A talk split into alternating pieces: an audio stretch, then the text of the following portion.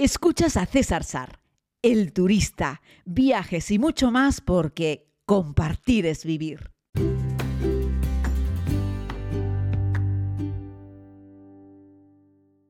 Querida comunidad, ¿cómo están? Espero que muy bien. Les hablo desde un punto a las afueras de San José, a las faldas del impresionante volcán Poas.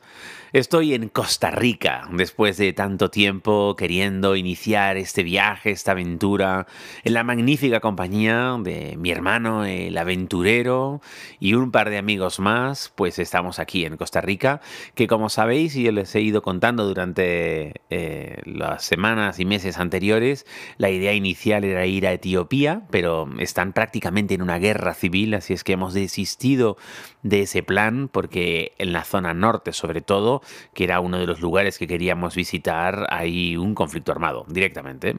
Así es que bueno, hemos prescindido de hacer Etiopía y lo hemos cambiado por un Costa Rica, que ojo, el cambio no está nada mal. Así es que durante los primeros días de este viaje tenemos un plan fundamentalmente cafetero, porque mi hermano es un apasionado del café y vamos a dedicar los primeros días a eso. Espero poder ofrecerles algunas fotos, sobre todo porque estamos en tiempo de recolección. Así es que, bueno, al igual que lo hice en la segunda temporada de la serie, pero en ese caso en Colombia, espero aquí en Costa Rica poder compartir con ustedes también algunas cosas relacionadas con, con, el café, con un café tan rico como el que se produce en, perdón, un café tan rico como el que se produce en Costa Rica, ¿no? Y el resto del viaje, el resto de los días, pues vamos a hacer un poco de turismo por distintos parques nacionales. Saben que Costa Rica es uno de los lugares del mundo con mayor número de parques nacionales eh, por kilómetro cuadrado. Prácticamente todo el país, menos un par de ciudades y la capital, son espacios protegidos, espacios naturales protegidos, muy bonitos. Unos dan hacia el Atlántico, otros dan hacia el Pacífico. Tenemos aquí también esta zona de Caribe, en fin. Es una, es una zona muy bonita del mundo, un rincón precioso y bueno, pues les iré contando. Hoy el podcast fundamentalmente lo quiero dedicar a hablar pues cómo ha sido este viaje, ¿no? Desde eh, Madrid hasta San José de Costa Rica en un vuelo directo eh, de Iberia operado por Level. Yo había visto muchas veces los aviones de Level en el aeropuerto de Madrid pero nunca había volado con ellos. No soy muy fan de meterme en una especie de low cost de largo recorrido, pero en esta ocasión fue así.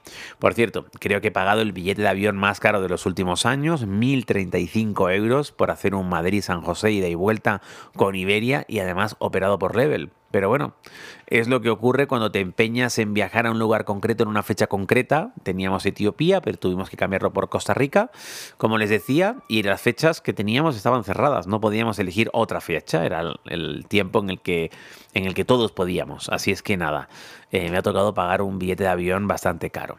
Pero vamos al grano. César, ¿qué tal Level? Pues miren, pues muy bien, o sea, en términos generales, bien, para ser una low cost eh, y para ser como una marca por debajo de Iberia, pues igual de bien que Iberia o igual de mal que Iberia, defínanlo ustedes como quieran, pero vamos, es igual que Iberia. De hecho, el personal de a bordo, yo pensé que me iba a encontrar gente pues con otra uniformidad acorde con la pintura exterior del avión.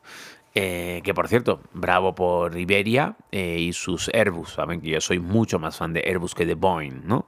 Y bueno, pues la configuración del avión bien, es una configuración que solamente tiene turista y un trocito pequeñito de turista premium, no tiene business, eh, los asientos son este nuevo sistema que ya han visto, ¿no? Que tiene Airbus, pero bueno, también los tiene Boeing, ¿eh?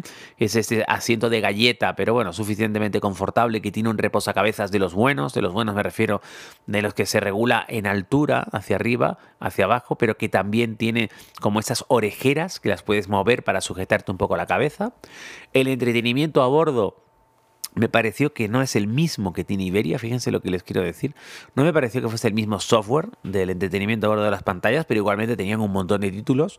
La ventaja que tienes cuando vuelas con Iberia o en este caso con Level es que el entretenimiento lo tienes todo en español, pero español de España, ¿no? Entonces, bueno, la verdad es que en ese sentido eh, está muy bien. Además te ofrece toda la información sobre el vuelo, el personal de a bordo, muy bien, muy, muy amable, encantadores. Eh, el personal, eh, fíjense, el personal de, handling de en tierra, en este caso también bien.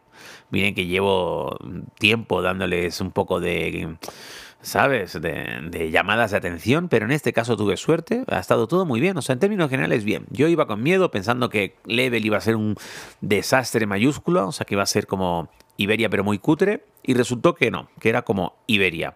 Ya saben, no es una aerolínea de lujo, ni muchísimo menos, y la comida muy pobre, pero en siempre, no por ser Level, los vuelos de largo recorrido de Iberia, la comida da pena. O sea, no, podemos decirlo de otra manera. Eh, pan malo, mm, eh, un arroz con pollo, que había pasta o arroz con pollo. Eh, la pasta no la probé, porque la pasta de los aviones suele ser bastante mediocre y, cuando hay proteína pues suele estar mejor, pero sin embargo este pollo la verdad es que había cuatro trozos de pollo rodeados de una especie de salsa con verduras y mucho arroz. muy pobre la verdad. Eso sí, el detalle que tuvieron en esta ocasión fue que de postre incluía como un mini roscón de reyes, que no era más que un bollito con un poco de aroma de azar y con un poco de fruta confitada por arriba y con su azúcar. Bueno, pues está bien, un detalle por el Día de Reyes que además lo anunció la sobrecargo cuando ya cerraron puertas y hablaron un poco de cómo iba a ser el servicio a bordo. Así es que nada, una comida a la hora de despegar para un vuelo de 11 horas, una comida a la hora de despegar, luego pasaron una vez más eh, con unas bebidas y un, y un muffin, era plátano, plátano o muffin, o sea, plátano o magdalena. Pero yo que estaba en la fila 15 ya no había plátano, ya solamente había magdalena. Así es que de la 15 a la 42, todo el mundo magdalena. Y luego, antes de aterrizar, una hora y media antes de aterrizar, pues te pasan un wrap eh, que ya saben que son es frío y no suele estar muy bueno en ninguna aerolínea. Ningún wrap que te comas en una aerolínea están buenos, la verdad.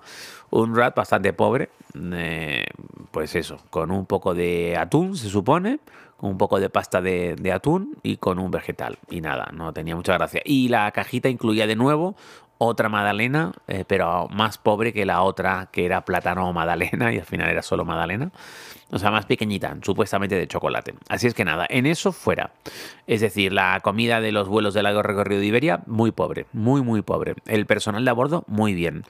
Eh, y todo muy bien. El avión estaba muy bien, muy decente, muy para ser una low cost de largo recorrido. No le puedo poner peros. Estaría súper contento si les dijese que además he pagado un vuelo a 300 euros. Pero no. Como les digo, lo he pagado a 1035, 1025 euros el avión iba a ser igual de bueno, igual de malo. Eh, además, en mi tarifa no incluía maleta ni selección de asiento. El avión no iba lleno del todo, aunque casi lleno, ¿vale? O sea, sobraban unos cuantos sitios libres, pero pocos. Eh, y bueno, y afortunadamente, pues pude sentarme en, en ventana eh, y no tenía nadie al lado. Así es que fui de los pocos afortunados de todo el avión en disponer de un asiento sin ningún compañero al lado y con ventana. Y yo como soy chiquitín, pues hombre, si recojo un poco las piernas, quepo en dos asientos. Un poco muy recogido, pero quepo en dos asientos y me puedo echar ahí una cabezada que como ya les he contado alguna vez, no duermo en los aviones, pero sí me quedo en stand-by. Así es que nada, vi dos pelis, eh, el despegue el aterrizaje y en medio dos pelis y poco más. Así es que bueno, ha sido un vuelo tranquilo de 11 horas, sin sobresaltos, sin turbulencias y ha llegado a su hora. Íbamos a llegar 10 minutos antes, pero nos estuvieron sobrevolando a San José y al final llegamos no 10 minutos antes, sino a nuestra hora. Así es que bueno, no me enrollo más, querida comunidad. Este podcast, para que ustedes lo puedan recibir por la mañana del viernes, yo lo estoy grabando en la noche del jueves. Tengo con la España perdón, con la España continental 7 horas. Con, y con mi islita y el resto de Canarias 6 horas de diferencia. Así es que por eso voy a intentar grabarlos ahora por la noche, que es la madrugada en España, para que ustedes lo tengan disponible. Un abrazo muy grande, querida comunidad. Como ven, este podcast no tiene mucha ciencia. En el día de hoy les he contado cómo ha sido el viaje sin sobresaltos. Pero estoy muy, muy, muy contento de la compañía que tengo en este viaje. Me hacía muchísima ilusión hacer, pues eso, una pequeña aventura con, mi hermano y con, y con dos amigos en esta Costa Rica a la cual voy a reencontrarme porque he llegado tarde noche, en lo que nos dieron el coche era de noche y hemos conducido de noche hasta, hasta las faldas del Poas y ya mañana por la mañana tendré la oportunidad de ver con ojos y luz diurna este país que visité, no me acuerdo, pero visité hace 15, 20 años y tenía muchas ganas de volver. Un abrazo muy grande, cuídense mucho, compartir es vivir y recuerden que en viajes.cesarsar.com me puedes escribir y en el link de este mismo podcast puedes dejarme también un mensaje en audio de hasta un minuto.